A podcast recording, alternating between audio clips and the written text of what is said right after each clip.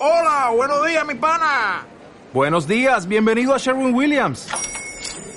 ¡Ey! ¿Qué onda, compadre? ¿Qué onda? Ya tengo lista la pintura que ordenaste en el ProPlus app. Con más de 6.000 representantes en nuestras tiendas listos para atenderte en tu idioma y beneficios para contratistas que encontrarás en aliadopro.com. En Sherwin Williams somos el aliado del PRO.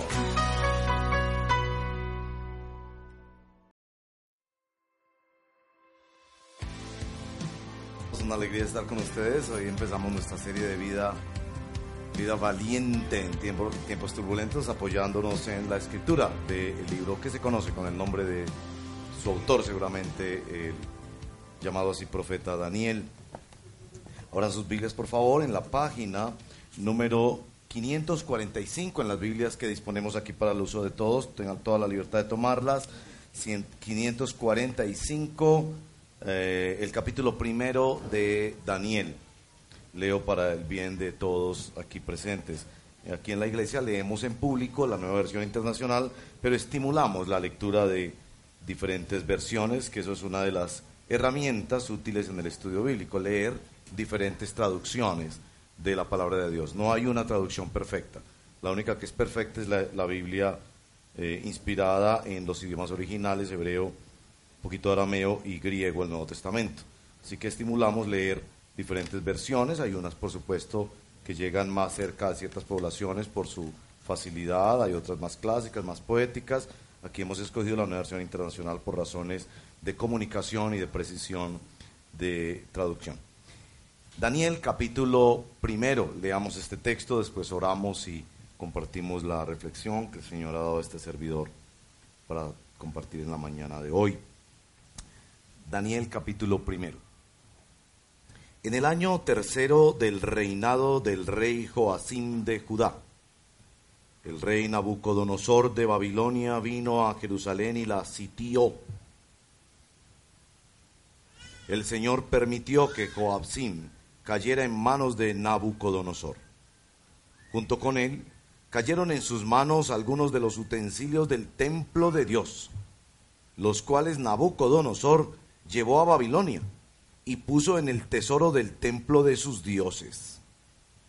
Además, el rey le ordenó a Aspenaz, jefe de los oficiales de su corte, que llevara a su presencia a algunos de los israelitas pertenecientes a la familia real y a la nobleza. Debían ser jóvenes apuestos y sin ningún defecto físico, que tuvieran aptitudes para aprender de todo y que actuaran con sensatez. Jóvenes sabios y aptos para el servicio en el palacio real, a los cuales Aspenaz debería enseñarles la lengua y la literatura de los babilonios. El rey les asignó raciones diarias de la comida y del vino que se servía en la mesa real. Su preparación habría de durar tres años, después de lo cual entrarían al servicio del rey.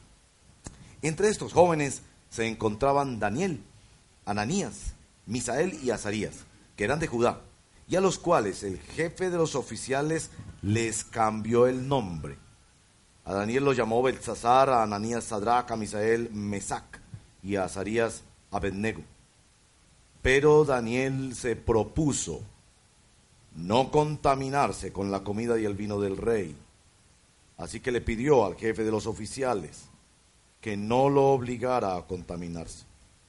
Y aunque Dios había hecho que Daniel se ganara el afecto y la simpatía del jefe de los oficiales, éste se vio obligado a responderle a Daniel, Tengo miedo de mi señor el rey, pues fue él quien me, te asignó la comida y el vino. Si el rey llega a verte más flaco y demacrado que los otros jóvenes de tu edad, por culpa tuya me cortará la cabeza. El jefe de oficiales le ordenó a un guardia a atender a Daniel, Ananías, Misael y Azarías. Por su parte, Daniel habló con ese guardia y le dijo, por favor, haz con tus siervos una prueba de diez días. Danos de comer solo verduras y de beber solo agua. Pasado ese tiempo, compara nuestros semblantes con el de los jóvenes que se alimentan con la comida real y procede de acuerdo con lo que veas en nosotros.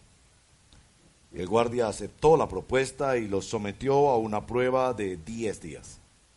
Al cumplirse el plazo, estos jóvenes se veían más sanos y mejor alimentados que cualquiera de los que participaban en la comida real. Así que el guardia les retiró la comida y el vino del rey y en su lugar siguió alimentándolos con verduras. A estos cuatro jóvenes Dios los dotó de sabiduría e inteligencia para entender toda clase de literatura y ciencia.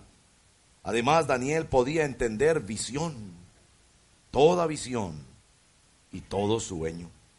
Cumplido el plazo fijado por el rey Nabucodonosor y conforme a sus instrucciones, el jefe de oficiales los llevó ante su presencia. Luego de hablar el rey con Daniel, Ananías, Misael y Azarías, no encontró a nadie que los igualara, de modo que los cuatro entraron a su servicio. El rey los interrogó y en todos los temas que requerían de sabiduría y discernimiento, los halló diez veces más inteligentes que todos los magos y hechiceros de su reino. Fue así como Daniel se quedó en Babilonia hasta el primer año del rey Ciro. Bendito sea el Señor, esta es su palabra. Oremos. Señor, yo tengo miedo de leer estos textos bíblicos y quedarme solo con la impresión extraordinaria de su trama, de su narrativa, donde hay eh, situación, conflicto, resolución, y quedarme solo impresionado con eso. Yo necesito que esta palabra venga a mi corazón. Yo necesito que esta palabra me cambie cosas, me inspire a cosas, me mueva a cosas. Sobre todo a ver fidelidad en una forma nueva. Te lo pido en el nombre de Jesús. Amén. Quiero introducir esta reflexión diciendo que este es un texto peligroso. Tú puedes leer este texto de una manera peligrosa. Puedes leerlo superficialmente y pensar que se trata sencillamente de una historia impresionante que se la contamos a los niños en la escuela dominical y que yo ya me la sé. Sí, y recordará el foso de los leones, el horno de fuego y demás. También es peligroso si tú lo lees utilitaristamente y apenas encuentras lo de la dieta y piensas en el vegetarianismo y la importancia de cambiar hábitos alimenticios y dices, oh, la Biblia habla del veganismo y el vegetarianismo y te quedas solamente usando ese texto para proponer o afianzar algo que sean tus convicciones, con todo y que hay que decir que debemos revisar nuestros hábitos alimenticios. Lo peor de todo es que tú leas este texto desde una perspectiva religiosa y pienses que este texto de la Biblia está escrito para que admiremos a Daniel y sigamos el ejemplo de Daniel. Y nos esforcemos en ser fieles y leales como Daniel, porque así Dios nos va a bendecir. Esas serían formas erradas de leer este texto de la Biblia. Dos razones para corregir ese error. Lo primero, Daniel era un niño. Los historiadores nos dicen que Daniel tenía entre 14 y 18 años. No era un héroe de la fe que llegó allá a decir, pruébenme y verá que yo sí voy a demostrar que no. Él estaba asustado como el que más. Segundo lugar, porque Daniel es llevado a Babilonia como un trofeo de guerra. Los imperios hicieron eso. Más cerca de nosotros, el imperio inca hizo eso. Cuando avasallaba alguna tribu o alguna aldea, tomaba sus dioses y sus mejores hombres y mujeres y los llevaba al palacio para que fueran los esclavos o las mascotas de palacio. De esa manera humillaba esa cultura y la babilonizaba. Esto es lo que están haciendo con Daniel. El libro de Hechos se escribe empezando Daniel siendo una mascota o un trofeo de guerra de Nabucodonosor, para terminar el libro siendo Daniel un trofeo de la fidelidad de Dios. El texto es cargado de dimensiones políticas extraordinarias, por eso escucharán que les hablaré mucho de política esta mañana. Sobre todo el tema del nombre de Daniel. Daniel eh, le cambian el nombre, le cambian la identidad de muchas cosas y, y eh, le van llamando Belsasar, Belsasar, Belsasar, no es Daniel, no es Belsasar. Y al final pasan cuatro grandes imperios y al final queda Daniel como un trofeo de la fidelidad de Dios. Es muy importante notar que la fidelidad de Daniel se apoya en la fidelidad de Dios. Daniel no inventó la fidelidad. Es la historia grandísima, inmensa de Dios que había absorbido la pequeña historia de un individuo que tomado como adolescente llegó al palacio real. Este punto teológico es de suprema importancia. El libro de Daniel no habla de la, de la fidelidad o lo extraordinario que era la vida de Daniel.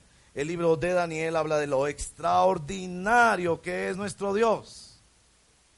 Que aún en las circunstancias más difíciles, a una persona que le honra y se deja formar por él en fidelidad, Dios manifiesta su soberanía y su fidelidad en su historia y en la historia, debemos decir, en la historia a través de su historia. La tesis que pretendo compartir esta mañana es así. Más que una virtud, la fidelidad es una necesidad en la que Dios forma a sus hijos y a sus hijas. Lo voy a repetir. Más que una virtud, la fidelidad es una necesidad en la que Dios forma el corazón de sus hijos. Se los voy a explicar porque eso suena quizás demasiado técnico. Ustedes no han notado que, que hay tanto discurso sobre valores. Valores, valores, valores y valores y más valores. El otro día alguien me escribió sobre eso apuntalando así las propuestas de políticos cristianos en el país. Yo le escribí de vuelta, seguramente fue un tanto grosero quizás. Yo le dije, Pablo Escobar fue un hombre de valores.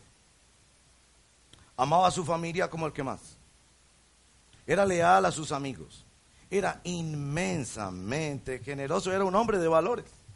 Entonces ese discursillo de que los valores van a cambiar a Colombia y que necesitamos poner ahí personas de valores, el punto de nuestro texto no está en los valores de Daniel sino en la forma en la que él necesita aferrarse al último rincón de su identidad, que era su nombre y la comida, para así crear un espacio en el cual Dios podría formarlo como un hombre fiel. Porque hermano y hermana, mi gran objetivo esta mañana contigo es que tú sepas que Dios te está formando como una persona fiel.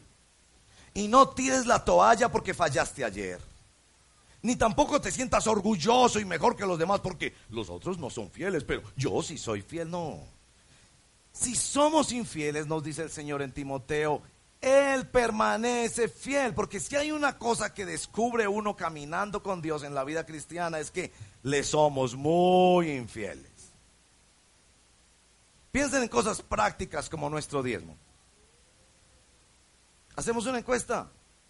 ¿Cuántos hemos sido fieles en darle al Señor? Yo no estoy diciendo lo que dice el pastor, lo que cada uno de nosotros nos hemos propuesto en nuestro corazón. Que en enero dijimos, este año sí, de primerito en mi, en mi presupuesto. Bueno, ustedes saben que no me gusta mucho hablar de plata porque ya tenemos suficiente con otros que hablan demasiado de plata. Pero tiempo, tiempo, tiempo. No empezamos este año diciendo, este año sí madrugo a las seis a hacer mi devocional. ¿No se dan cuenta que, que en lugar de que se nos presente la fidelidad como una virtud, se nos presenta más como una necesidad muy profunda de nuestra alma? Necesitamos ser formados por Dios para ser hombres y mujeres fieles. Y por eso el título de esta mañana es La fidelidad que honra a Dios. Y tengo tres afirmaciones a través de las cuales les compartiré este precioso capítulo primero de Daniel también un poco como introducción a nuestra, a nuestra serie de Vida Valiente en tiempos turbulentos. La primera afirmación. La fidelidad que honra a Dios cuesta. Duele. Daniel tuvo muchas pérdidas, muchas pérdidas. Perdió su familia, perdió su ropa. Se sabe que en Babilonia se maquillaban los hombres y se ponían turbantes, cosa que para judíos era muy, muy difícil de hacer. Perdió su idioma. Hay debate entre los estudiosos si fue hecho o no eunuco. Piense eso. Era una cirugía como los castrati en Italia en la Edad Media, donde sus órganos genitales eran intervenidos, porque la palabra eunuco quiere decir el, el que cuida la cama, para que cuidara el harén del rey. No sabemos si lo fue, pero hubo tantas pérdidas. Nuestro texto señala sobre todo dos y sobresale que a primera vista no eran tan trascendentales como otras. Perdió su nombre y le cambiaron la comida. Piensen eso por un momento, porque es frente a un plato de comida cuando se ve la fidelidad, tres veces al día. No es la historia de la muchacha en Nueva York que le ofrecieron 100 mil dólares y se acostaba con un magnate. A veces pensamos que la fidelidad se nos prueba en los grandes momentos y las grandes decisiones. No, se presenta en las cosas cotidianas, tres veces al día. Frente a un plato de comida, él tenía que pensar, voy o no a ser fiel a mi Dios. ¿Por qué pidió Daniel que le cambiaran la comida? Y aquí, hermanos y hermanas, les ruego, les ruego, seamos buenos estudiantes de la Biblia. Porque hay mucha especulación sobre este texto. ¿Qué era lo que consideraba Daniel que le contaminaba de la comida del rey? No lo sabemos. Francamente no lo sabemos, porque en Israel había restricciones de comida, pero todavía se tomaba vino y se comía carne. No sabemos qué vio en la forma de comer o en lo que comían o en el ambiente de esos grandes banquetes del rey. Uno pensaría que la comida del rey sería la mejor de todo ese gran imperio. ¿Qué fue lo que él consideró que le contaminaba? No sabemos realmente. La palabra contaminación quizás quiere decir que él no quería mezclarse del todo. Y quizás usted pensará que es que a Daniel no le gustaba esa comida y sería un mal estudio de ese pasaje. Mi estudio del texto, entendiendo particularmente que en el capítulo 10 encontramos a Daniel tomando vino y comiendo carne, es que Daniel quizás encuentra esto no repulsivo, no es porque no era higiénica la comida del rey, no es porque era fea la comida del rey o porque no le gustaba, sino por todo lo contrario. Le atraía tanto que se daba cuenta que aquello se estaba convirtiendo en una tentación para él y tomó una decisión. Por eso nos dice que se propuso. Él se propuso. Se propuso. Es decir, la persona que toma la decisión de serle fiel a Dios, toma decisiones con respecto a sí mismo. Ahora, la decisión, verso 12, es la decisión de una prueba. ¿A qué prueba se refiere? haz una prueba con nosotros. Nunca antes la había hecho. Él no había participado en esa competencia antes. ¿A qué prueba se refiere? Estaba probando que él era capaz. Yo no me inclino a interpretar el texto así. Yo creo que en lugar de probarse a él mismo, él estaba probando a Dios. Porque el texto no se presenta como la religión de las buenas obras, en las que yo me esfuerzo y demuestro que yo soy capaz, sino que el texto se presenta como un muchacho que nunca esperó un cambio tan grande y radical en su vida, pero que decide no llorar sobre la leche derramada, sino creer que Dios tiene un propósito en su vida. Piensen en eso, por favor. Piensen en eso, por favor, porque quizás el costo más grande de la fidelidad es la aceptación. Yo acepto este cuerpo, yo acepto esta historia, yo acepto este país, yo acepto este momento, yo acepto estos talentos, los que tengo y los que no tengo. Y digo, aunque no me gusta del todo el set de habilidades y de lugares y de momentos y de familias que me tocó vivir y de cuerpo que me tocó vivir, no obstante, yo creo que Dios tiene un propósito conmigo y yo me voy a aferrar a Él porque creo que yo debo ser fiel y voy a ser fiel porque mi Dios es más fiel que yo. Entonces se trataba de probar a Dios por parte de un hombre que aceptaba su historia y que pedía un milagro extraordinario que él no sabía cómo iba a hacer. Esto, hermanos y hermanas, del costo de la prueba es la, la posición del discípulo cristiano ante el mundo. Usted va a esa oficina, a esa profesión, a ese emprendimiento y ese negocio que usted tiene, y usted le dice al mundo, haga una prueba conmigo. Haga una prueba conmigo. Pero realmente usted no me está probando a mí, usted está probando a Dios. Y lo que vea, haga conforme lo que usted vea. ¿Cuánto necesitamos en este país cristianos así? No con un discurso tonto religioso, sino que le dicen a Colombia, haga lo que vea en nosotros. Haga una prueba con nosotros. Porque nosotros hemos decidido serle fiel a un Dios que es fiel. Finalmente usted no nos está probando a nosotros, usted está probando a Dios.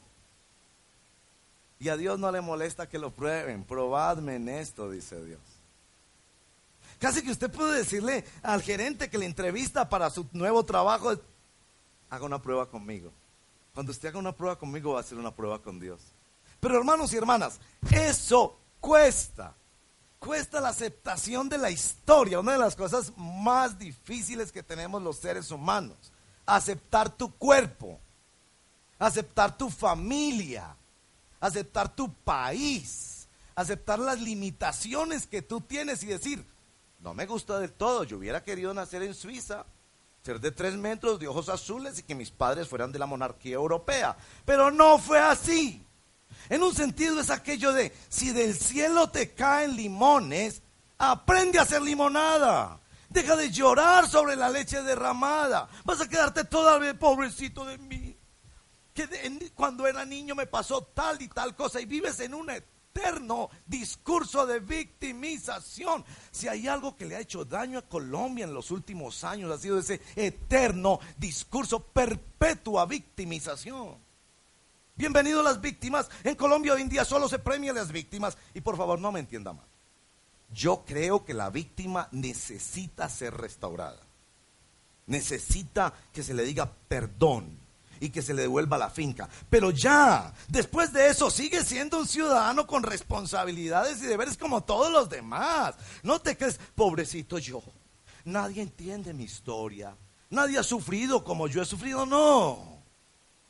El primer paso de esta fidelidad es asumir el costo de la aceptación y decirle al mundo, pruebe conmigo. A mí me ha tocado muy duro, pero pruebe conmigo. Y, me encantó esto porque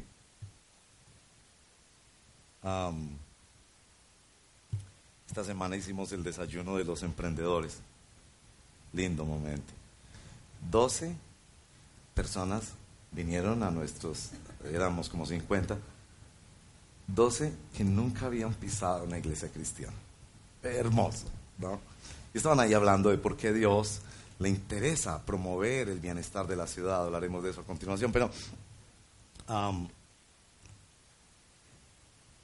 ustedes notarán en el texto que primero Daniel hace una petición y después hace una propuesta.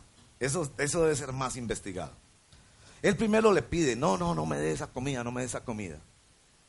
Y le dicen que no, no, no, porque si, si no le damos esa comida me corta la cabeza el rey. Y después se ingenia una propuesta. Haga una prueba por 10 días. Y yo pensaba, eso es, eso es, eso es, eso es, eso es. Y que se acabe esa bendita cosa de decirle al mundo y solo protestar, solo protestar porque los niños esto y lo otro. ¿Y, qué estamos proponiéndole nosotros a Colombia? ¿Qué le propones a tu gremio de trabajadores? ¿Qué propones en tu empresa, en tu ciudad, en tu vecindario, en tu familia? Eh, él, pasa de la petición a la propuesta. Yo no digo que debemos seguir haciendo, yo, claro, hay que seguir protestando y saliendo a las calles y todo eso, pero hay más que eso, hay, hay propuesta y, y esta es una fidelidad de donde salen propuestas y esa es pues mi primera afirmación, la fidelidad que honra a Dios. Puesta. La aceptación de la vida y de la prueba, que es la prueba final de la fidelidad de Dios. Segunda afirmación. La fidelidad que honra a Dios, escuche bien, bendice al mundo. Esto lo vamos a ver a través de todo el libro de Daniel, lo digo un poco más como introducción. Daniel no fue un mártir cristiano. Daniel no fue un misionero. Daniel no fue un pastor. Realmente tampoco fue un profeta. No fue un apóstol de esos que va de ciudades en ciudades. Dios bendiga a todos esos siervos de Dios. Yo soy uno de esa lista. Pero Daniel fue un político. Y que como político bendijo a un imperio pagano, donde cortaban cabezas, echaban gente a los leones y a los hornos de fuego. Donde si, no si, si el rey amanecía malhumorado, mataba gente. Y a, a esos reinos le sirvió por 70 años. Daniel fue un político que creyó que su fidelidad a Dios bendeciría al mundo. La frase en el verso 21 es extraordinaria. Usted lee esa frase y piensa, no, es informacióncita de la Biblia, que se ocupen de eso los traductores y los que estudian más. No, no, no, no, lea bien el verso 21. Fue así como Daniel se quedó en Babilonia hasta el primer año del rey Ciro. Nos está diciendo que Daniel pasó por varios imperios y generaciones de reyes y que permaneció bendiciendo una nación pagana.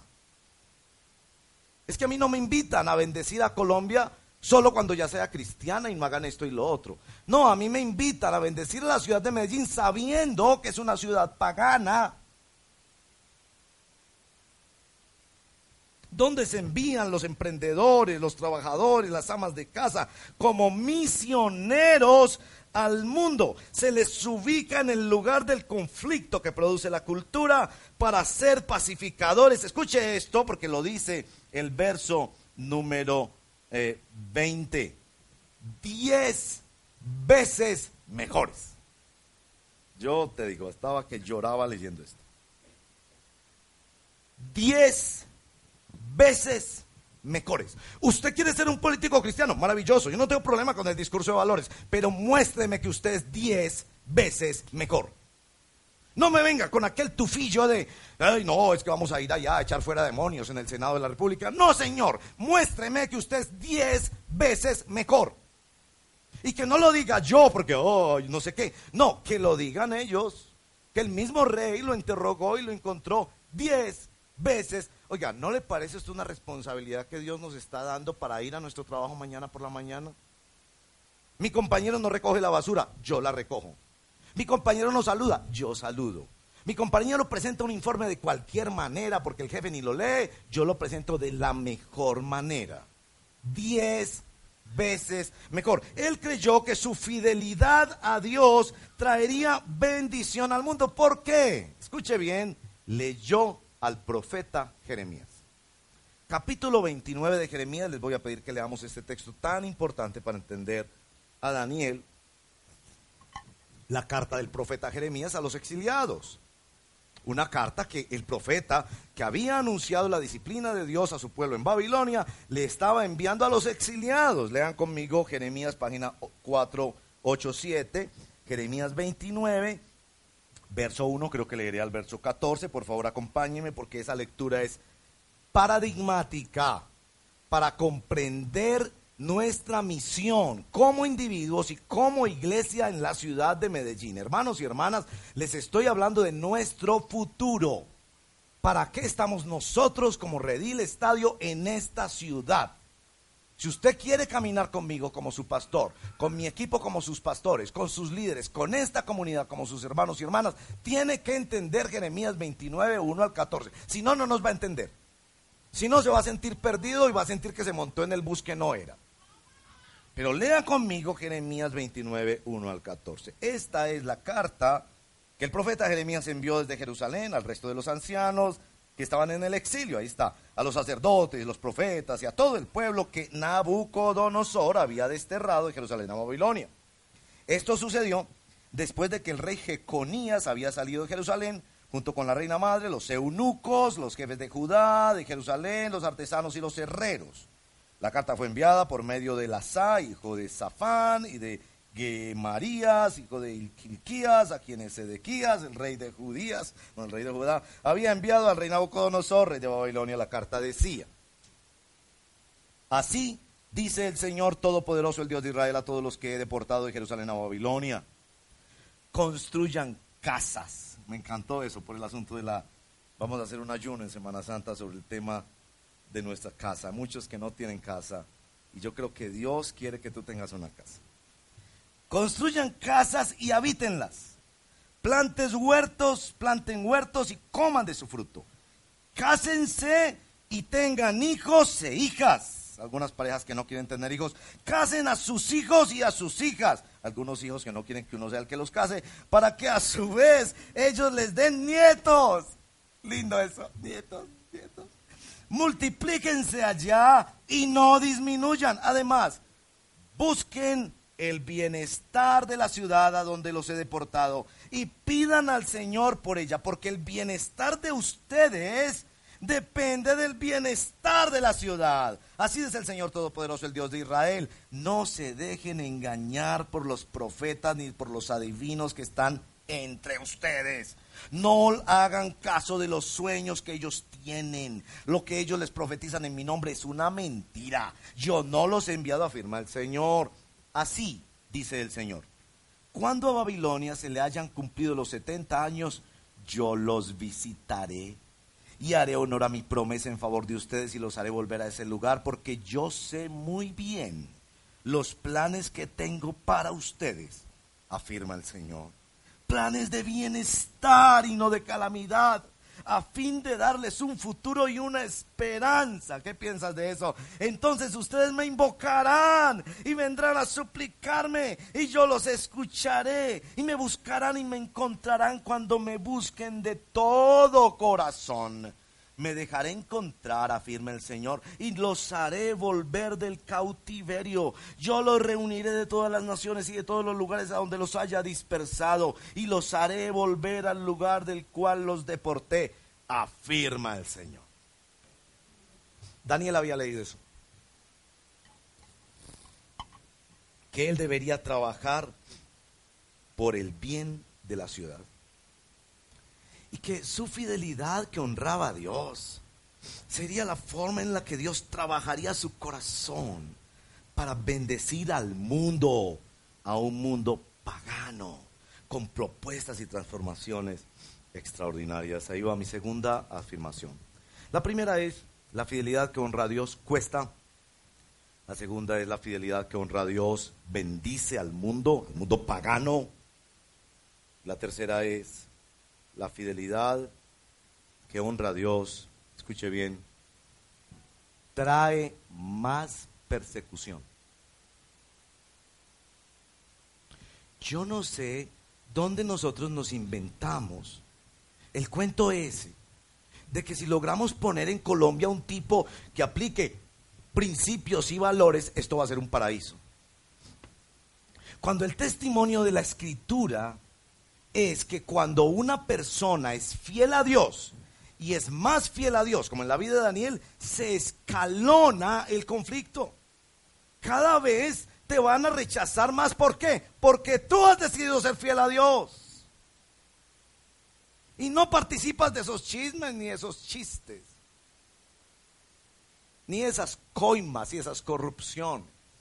¿Tú crees que tus compañeros te van a querer porque tú practicas principios y valores. Yo no sé de dónde nos sacamos eso. Cuando Él mismo nos ha dicho en el sermón de la montaña que los que quieren y tienen hambre y sed de justicia serán perseguidos. Y que si alguien quiere vivir piadosamente, padecerá persecución. Entonces ustedes me van a citar Proverbios 29. Lindo, lindo, porque eso es de estos días. Cuando el justo reina, el pueblo se alegra, se alegra. Cuando el justo reina, el pueblo se alegra. Y yo le diré, sí, sí, sí, sí, sí. Porque yo no estoy diciendo que no serás bendecido cuando honras a Dios y te dejas formar en fidelidad. Serás bendecido. Cuando honras a Dios con tus bienes, serás bendecido.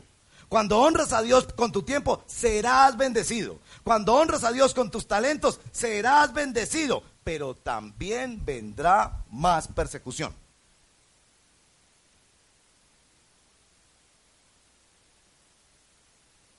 Las multitudes siguieron a Jesús con holgorio y alegría. Miles y miles de miles fueron sanados, bendecidos, disfrutaron de aquellas enseñanzas gloriosas de principios y valores.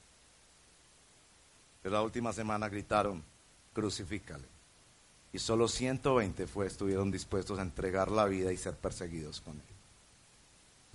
Lo que te quiero advertir es la, la fidelidad al reino de Dios es una escuela que no termina y no se termina de sufrir. Dicen que uno establece un hábito después de 21 días.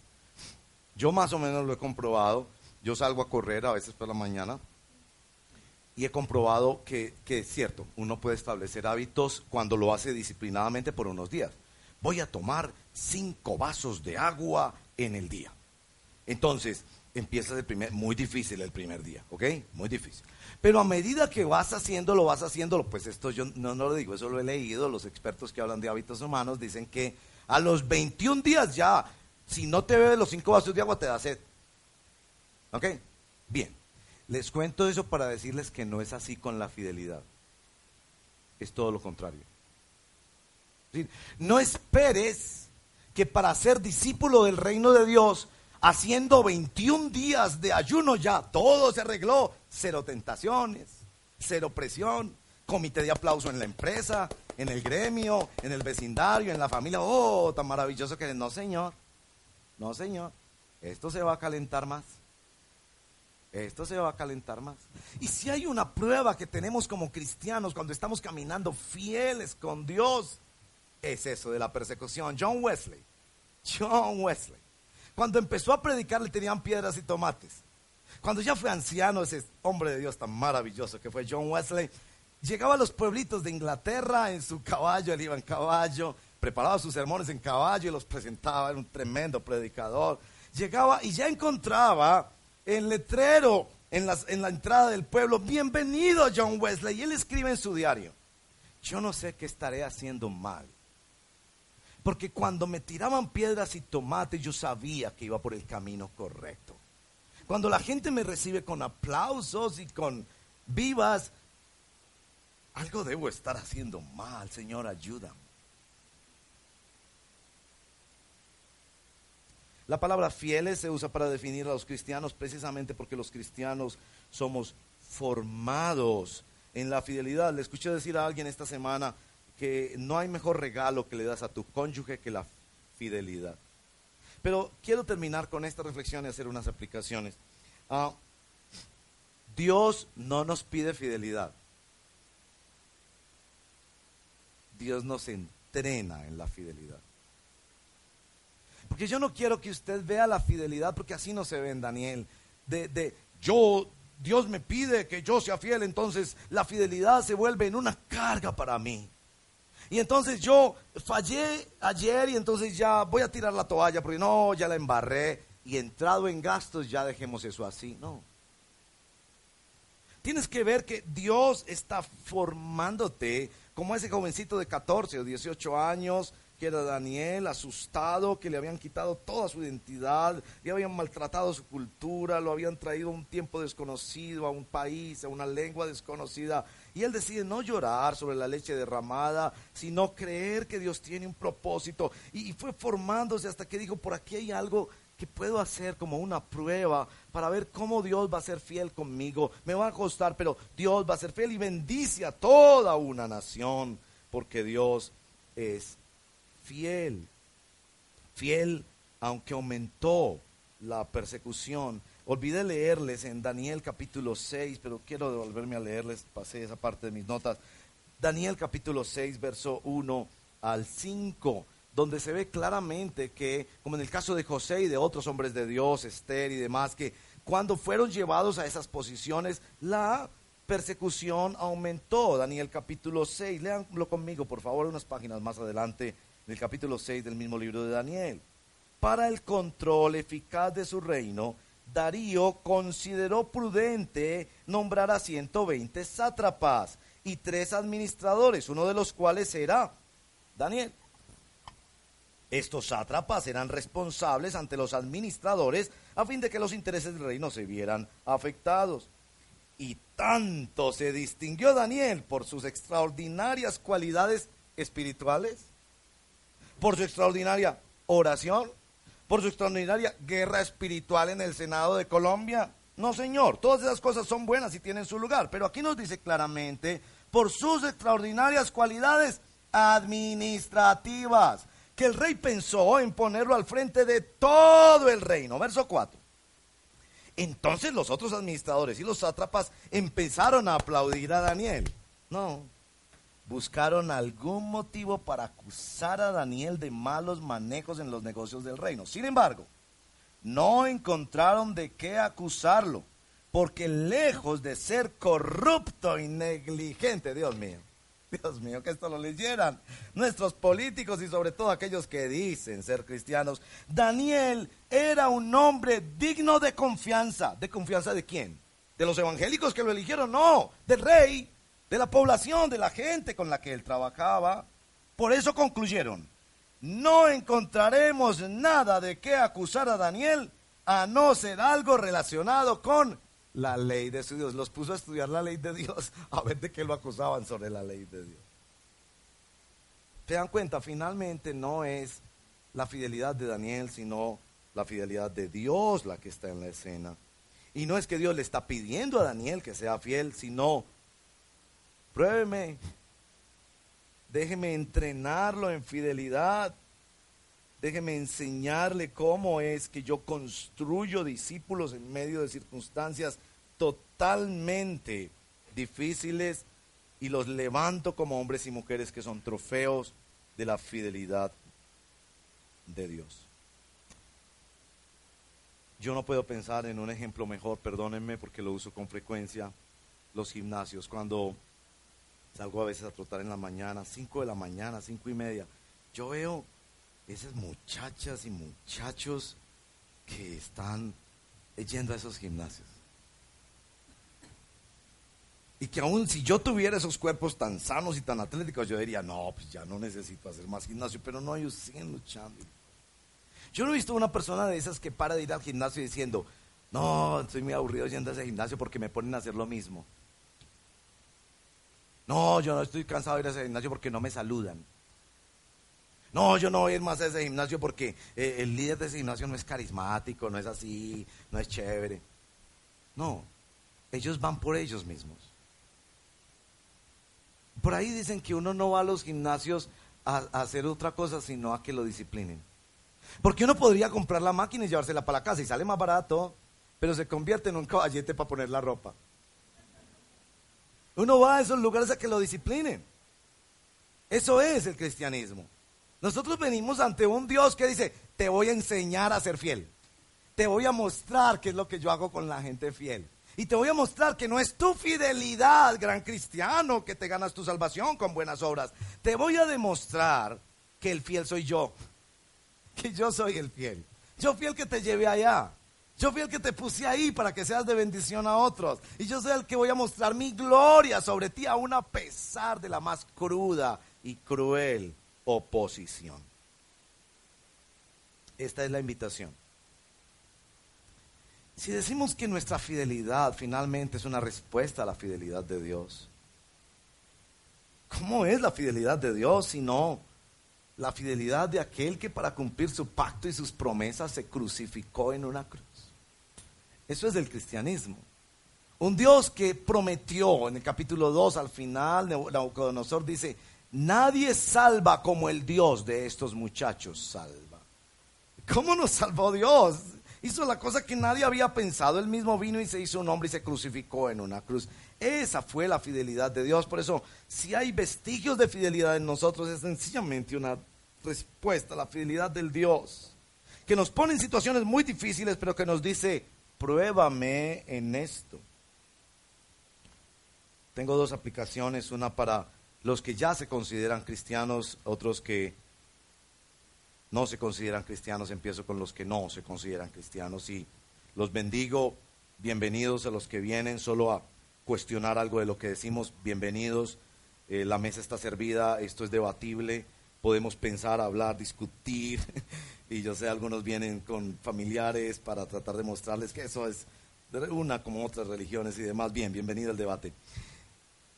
Si tú no eres cristiano, piensa en esto. Esta semana, con la muerte del gran astrofísico um, Stephen Hawking, eh, un, físico con problemas físicos, em, que le dio este extraordinario ejemplo a los científicos de que se puede seguir haciendo ciencia. En las entrevistas de los científicos que, admiraban su gran investigación, eh, una mente dotada por Dios para entender cosas que... Había este comentario, ¿cuál fue el aporte más grande de Stephen Hopkins? Su intuición. Y así es que lo explicaba. En, los 80, en, eh, en, la historia del tiempo, otras publicaciones mucho más técnicas y académicas, él escribió teorías que apenas ahora, 30 años después, se están comprobando. Miren, yo escuché eso y yo dije, ¿eso lo está diciendo un científico? Es decir, un científico me está diciendo a mí que él cree y le apuesta su vida a una cosa que apenas tiene que esperar 30 o 50 años para que se compruebe. Y eso me lo está diciendo un científico. Chique, Dios mío, eso es fe. Eso es fe. Porque a ti que no eres cristiano, Dios te está diciendo, pruébame, pruébame. Tal vez solo tienes que esperar una semana. Tal vez tienes que esperar un año. Tal vez tienes que esperar cinco años. Pero ven, conversemos. Pruébame. Déjame mostrarte que yo soy fiel. Tan fiel que resolví un problema que nadie lo va a poder resolver en la historia. Pruébame. Porque si tú te sientas a decir, me lo tienen que demostrar ya. Como el que salió al campo abierto diciendo, si Dios, si tú existes, le dijo el Señor, este hombre en su orgullo, si tú existes, haz que todas las nubes se organicen y, y salga mi nombre en las nubes. El Salmo 2 dice, Dios mira desde el cielo y se ríe. Pero te invito a que pruebes la fidelidad de Dios en su historia, vista con el pueblo de Israel, vista en toda la historia con la iglesia, vista en la palabra de Dios cumplida y vista en la persona del Señor Jesucristo que murió y resucitó para que tú y yo tuviéramos esperanza. Aplicación para los que ya somos cristianos. Hermano y hermano, prueba la fidelidad de Dios. Este imperio a Daniel seguramente le atraía. Seguramente él pensó que con sus cualidades personales que las tenía, podría escalar y ser el mejor de ellos. Pero este hombre decidió seguir a Dios. El texto dice, Dios los dotó. No vas a creer que Dios te va a dar lo que tú necesitas, aunque tus circunstancias sean totalmente difíciles e incomprensibles. Prueba al Señor. Finalmente con tu fidelidad tú estás probando la fidelidad de Dios. Finalmente con tu fidelidad Dios te está entrenando para que le seas fiel a un Dios que ya ha sido fiel contigo. Pruébalo en tu diezmo y ofrenda. ¿Hacemos un ejemplo?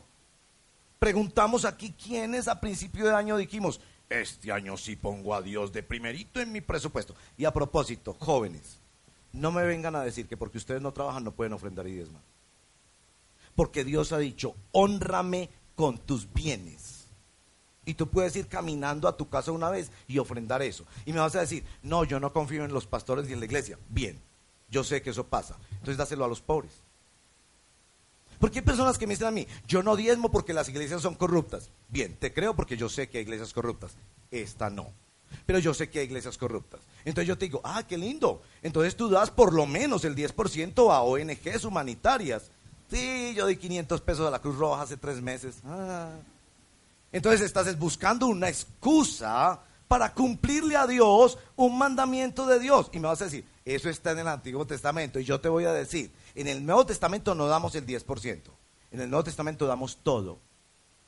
Entonces el 10% debería ser el mínimo que nosotros damos para la obra de Dios. Si confiamos en la iglesia, démoselo a la iglesia. Yo no le pido que usted le dé esta iglesia si usted no confía en ella. Miren que soy radical en eso. Si ustedes confían en nosotros y piensan que nosotros no lo usamos para los pobres, para la evangelización y para la extensión del reino de Dios, no nos dé. entonces déselo donde usted confía.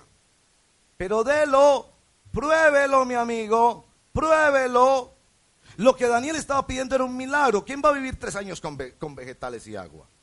Pero Dios hizo el milagro. Dios dotó. Dios dotó. Ahora, tiempo. No esperes vivir de un almuerzo a la semana. Yo hago y los demás compañeros pastores hacemos nuestro mejor esfuerzo, estudiamos todo el martes estos textos de la escritura, los oramos con amor y con diligencia y tratamos de traerles la mejor enseñanza a ustedes con respeto a la palabra de Dios y con convicción. Pero no vivas de un almuerzo a la semana. Tú puedes ir a un, a un restaurante con cinco estrellas Michelin y mandarte un almuerzo extraordinario los domingos, pero no vas a vivir con eso toda la semana, mi amigo. Prueba a hacer tu devocional todos los días. Prueba a honrar al Señor con tu tiempo todos los días. Y no me salgas con que ayer no lo hice, entonces ya entrado en gastos, no lo hagamos toda la semana. No. Recuerda que Dios está instruyendo para la fidelidad. Fallaste ayer, pídele perdón, pero hazlo hoy. Y tocó no vernos la novela para poder hacer el devocional. Yo me estoy viendo la novela de Garzón. Pero esta semana no me la pude ver. Es decir, toca sacrificar, toca cosas que quisiéramos y me toca llegar. Entonces le dije a mi esposa que me la, grabara para yo poder. Bien. Prueba poner a Dios en el primer lugar de tu agenda, en tus recursos financieros, en tu tiempo y termino en tus talentos. Clínica del alma te necesita. Nuestros queridos sordos y sus familias te necesitan. Los tantos ministerios proeclesiales bellos que hay en esta ciudad, que sirven en hospitales, en calles, entre niños abandonados, entre ancianos, te necesitan. La empresa y el negocio que tú estás emprendiendo te necesita.